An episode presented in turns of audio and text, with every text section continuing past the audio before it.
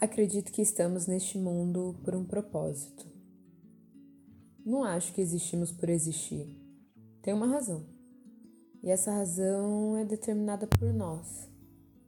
Quando eu tinha uns 8, 10 anos de idade, eu fui à Aparecida do Norte com a minha mãe e com a minha avó. Lá no ponto máximo do cruzeiro, eu não sabia o que, que deveria ser feito. Não sabia se tinha que rezar, admirar a paisagem, acender uma vela, conversar. Mas para mim algo deveria ser feito pela dificuldade que era chegar lá. Então eu fechei os olhos, uni as mãos fazendo aquele típico sinal de prece, apertei as mãos bem, bem, bem, bem forte e eu pedi. Pedi a Deus que eu me tornasse uma super heroína. É, eu usei exatamente essa expressão, uma super heroína. Pedi com todas as forças possíveis. Eu queria salvar as pessoas do mal que existe no mundo. Acho que foi a primeira percepção que eu tive sobre o propósito de vida. Para mim, naquele dia, naquele momento, ser uma super heroína, ter uma capa, voar e ajudar desconhecidos era meu propósito de vida. Me apresento e muitos me conhecem como Bia Karma, mas diariamente sozinha, Dentro da minha própria existência, eu sou a Beatriz. Beatriz que tem como significado aquela que traz felicidade e faz os outros felizes. Acho que já era um propósito dado a mim pelos meus pais. Nosso nome é o nosso primeiro propósito. É o início da nossa identidade, o início da nossa construção, a construção do ser. Tem duas coisas que as pessoas conhecem primeiro em nós: a nossa aparência e o nosso nome.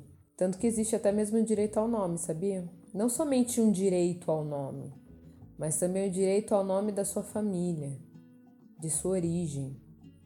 E é exatamente o que o meu nome diz sobre mim, Beatriz do Carmo. Este do é uma herança que a minha família tem dos tempos que fomos escravizados. Posso não ter um brasão familiar, conhecimento do país africano de origem, mas sei que já pertencemos à família Carmo, este foi o nome dado alguns anos atrás e que tem resistido bravamente até hoje. Não tem muitas gerações que a minha família conseguiu criar seu próprio propósito de vida.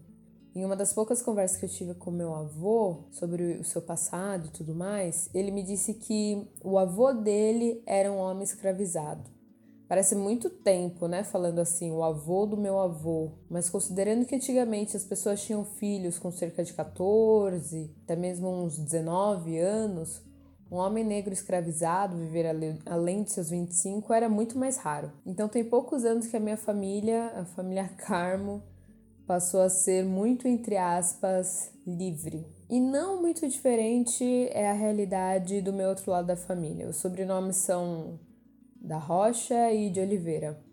A minha avó, ela me contou uma vez que quando ela era pequena, os pais e os irmãos moravam em uma casa dos fundos de um sítio, uma fazenda, eu não lembro ao certo o que que era. Enfim, é, eles moravam na casa do fundo e, e prestavam serviços para uma família. Era uma moeda de troca, eles cuidavam da horta, das plantas, da casa, dos animais e em troca eles poderiam morar lá.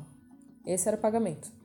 Não podiam nem pegar parte da plantação para a própria comida, mas mesmo assim eles separaram algumas sementes, plantaram escondido para ter uma comida menor, melhor, né? para economizar dinheiro. E um dia o dono da casa descobriu isso e pegou toda a plantação e levou para casa dele. Quando a minha avó me contou essa história, imediatamente ela já completou dizendo que esse cara, sei lá, seu Ricardo, um nome fictício. Ela completou dizendo que o seu Ricardo era um homem muito bom, que ele deixou eles morarem lá, mas só tinha esse probleminha com as plantações. E aí eu falei para ela: "Não, vó, ele não era um homem bom". Então eu posso dizer que foi na geração dos meus pais que as coisas começaram a mudar um pouquinho na minha família.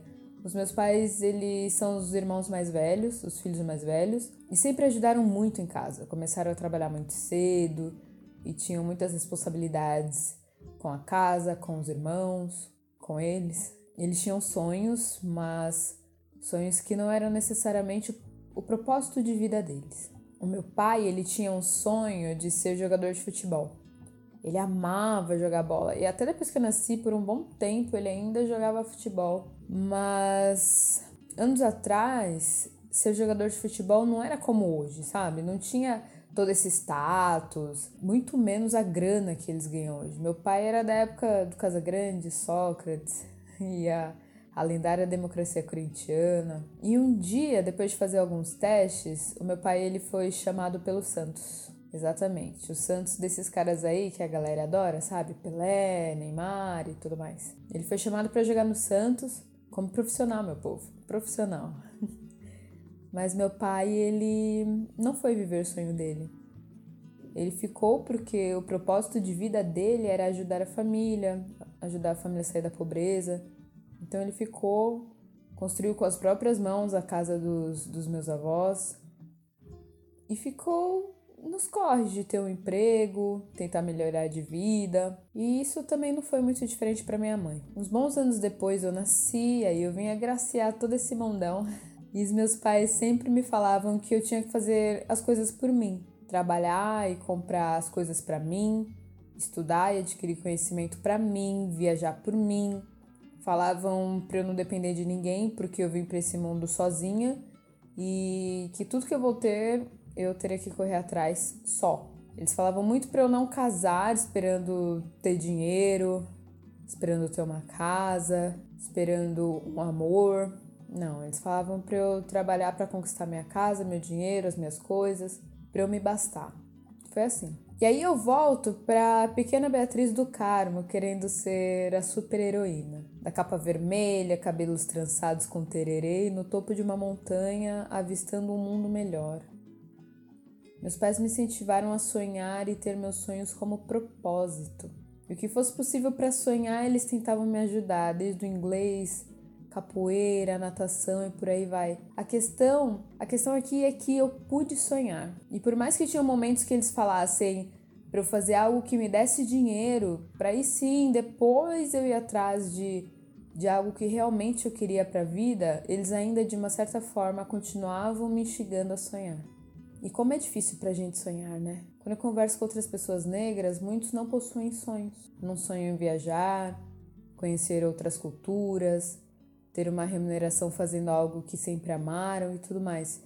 Não que as pessoas tenham que sonhar com isso, entende? Não é isso. São somente alguns exemplos, mas a, a nossa vivência nos obriga muito a somente olhar para a nossa realidade e meio que aceitar, lidar. Os sonhos eles passam a ser completar 24 anos, e celebrar isso porque muito de nós não conseguem nem chegar nessa idade. Por isso que lá no início eu disse que a liberdade que a minha família conquistou é muito entre aspas. Eu estava até mesmo falando isso esses dias. Teve uma época da minha vida que, que eu estava muito engajada politicamente. Eu, eu acompanhava os deputados, todo mundo que eu votei, eu participava de debates, tinha até mesmo reuniões em algumas secretarias na prefeitura. E naquela época considerava até mesmo ter uma campanha política, talvez até futuramente tentar ser vereadora. Só que poucos meses depois, Marielle Franco foi assassinada. Era um recado. O silenciamento covarde e brutal de Marielle foi também um silenciamento meu e de muitos outros. Eu fiquei com medo, extremamente triste e eu abdiquei de tudo. E a morte de cada pessoa negra é uma morte de parte de mim, eu acredito que muitos de vocês que estão me ouvindo agora sentem exatamente o mesmo. Quando eu pensei em criar o Agora ou Nunca, foi muito por não me reconhecer nos podcasts que eu ouvia. Cadê a mulher negra falando aí, rapaziada? Não tinha. Então, já que eu não me ouvia, eu resolvi me fazer ser ouvida. O Agora ou Nunca era um sonho que, sem perceber, foi se unindo e se tornando um grande propósito. É aqui neste podcast que a minha voz e de muitas mulheres negras como eu são ouvidas. É neste podcast que ninguém tira o microfone da gente, ninguém diminui o nosso volume, ou até mesmo é aqui que não deixam de abrir os espaços para falarmos. Eu abri o meu espaço e eu estou construindo esse caminho. Até aqui, todas as convidadas que participaram do Agora ou Nunca são mulheres negras.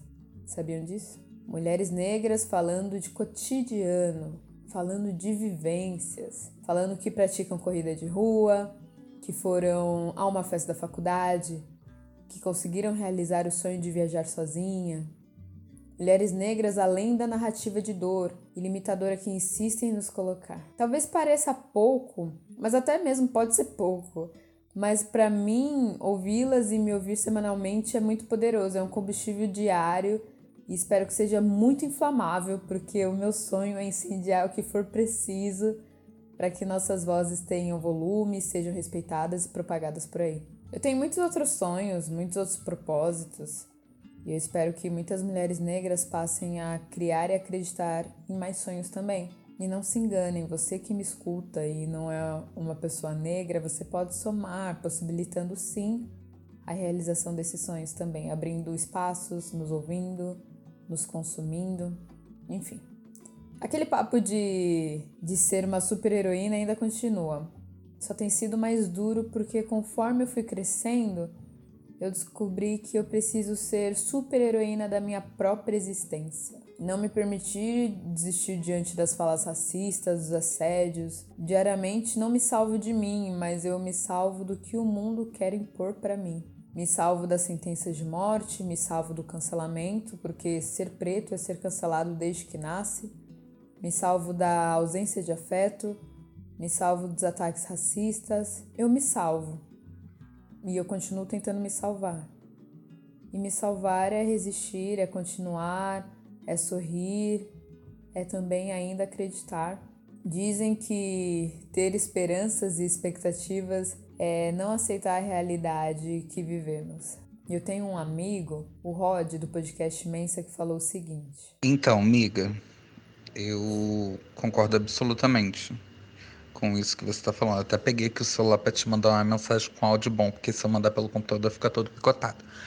Mas existe uma coisa muito séria que acontece comigo e acontece com você a gente precisa estar tá vivo para conseguir lutar. Entendeu? E se a gente não tem saúde mental, a gente precisa olhar um pouquinho para dentro. E assim, fazer uma rede de conexões e tudo mais para que a gente consiga incentivar a galera que pode, que consegue, que tem um mínimo de estrutura para isso. É e tudo que a gente está fazendo também é luta, né, amiga? A gente não está se acostumando, acho que de maneira nenhuma. Mas é foda, da mesma forma, sabe? É... Eu não fico nem mais raivoso, eu fico triste. Foi o que você botou ali, é muito triste. É triste, é, é desanimador, é depreciativo. É isso. É... Enfim. E é exatamente isso.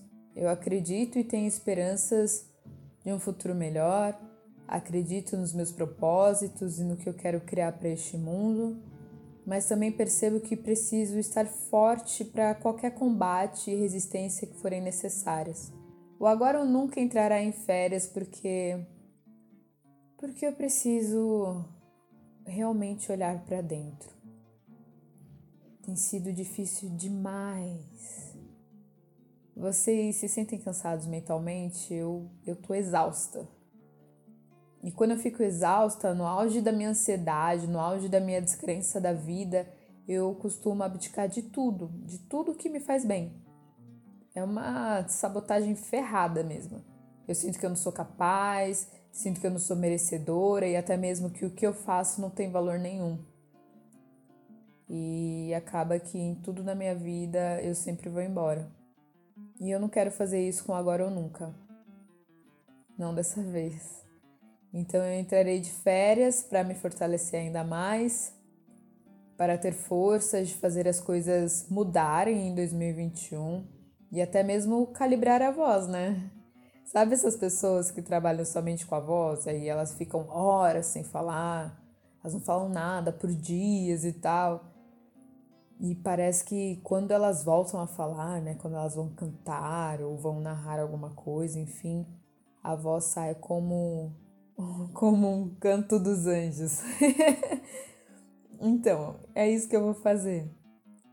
Eu vou voltar com mais sonhos, propósitos e conteúdos para nos ajudar a lidar com mais um ano pandêmico, mais um ano racista, mais um ano opressor e tudo mais. E você Sim, você mesma, mulher negra que me escuta agora, se cuide mais que tudo. Se abrace, Se respeite, busque afeto e fortalecimento em outras mulheres como você. Não passe por tudo isso sozinha e sempre que você precisar, lembra que o agora ou nunca estará aqui para você falar e para você se ouvir. Então, a todos que me escutam agora, vamos ter umas férias. Mas, acima de qualquer coisa, se cuidem daí, que eu me cuido daqui. Um beijo e até a próxima temporada. Tchau.